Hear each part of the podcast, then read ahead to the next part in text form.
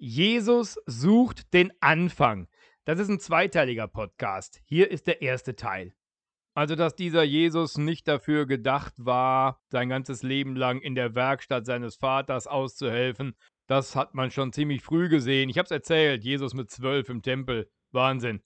Der Junge ist wirklich zu höherem geboren. Aber wozu genau? Die Jahre vergehen und irgendwie passiert nicht. Eines Tages verbreitet sich in Nazareth, du, der Cousin von diesem Jesus, der Neffe von dem Josef, der steht da in der Nähe von Jericho im Jordan. Der hat einen Kamelhaarmantel an und isst wilden Honig und Heuschrecken. Der hat da wirklich seine komplette bürgerliche Existenz aufgegeben und lebt nur für das Reich Gottes und predigt. Wahnsinniger Typ. Davon hört Jesus.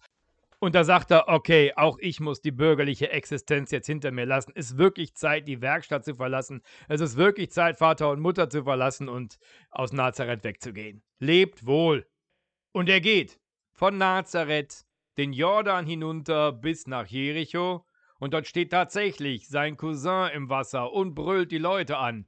Ihr Otterngezücht, wer hat euch denn gesagt, dass ihr dem zukünftigen Gericht entgeht? Die Axt ist schon an die Wurzel gelegt. Wehe jedem, der nicht umkehrt. Ach, das gilt auch dir, König Herodes. Gut, dass du kommst, um mir zuzuhören. Du hast dein Haus vollgestopft mit Götzenbildern und lebst zusammen mit der Frau deines Bruders. Pfui Teufel, kehr um!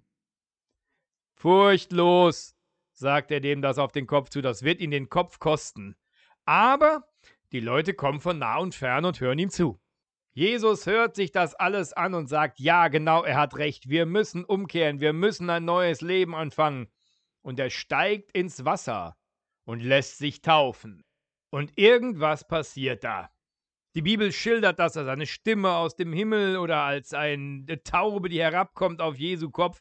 Auf jeden Fall wird ziemlich deutlich, wieder mal, mit dem Jungen ist was Besonderes los. Und Johannes staunt.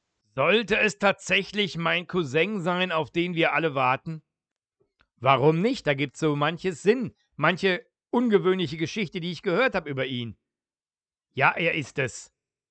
Und da ist ein Mann bei Johannes, der heißt Andreas. Der wartet schon viele Jahre bei Johannes dem Täufer in der Hoffnung, dass er dort den Messias treffen wird.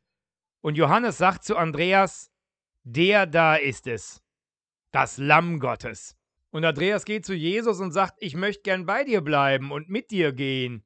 Und Jesus sagt, geht aber leider nicht. Ich muss jetzt alleine erstmal in die Wüste.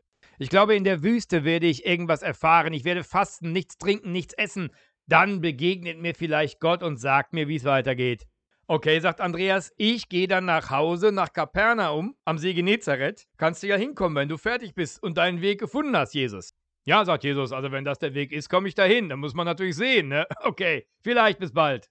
Und Jesus geht in die Wüste und meditiert und fastet. Fragt mich nicht, liebe Hörerinnen und Hörer, was da mit dem menschlichen Geist passiert. Aber Jesus ist wahrhaftig nicht der Erste, der so unmittelbare Gotteserfahrungen da hat. Das hat vor ihm schon Mose erlebt und Abraham und unzählige andere. Die Bibel ist voll von Leuten, die in der Wüste etwas erleben.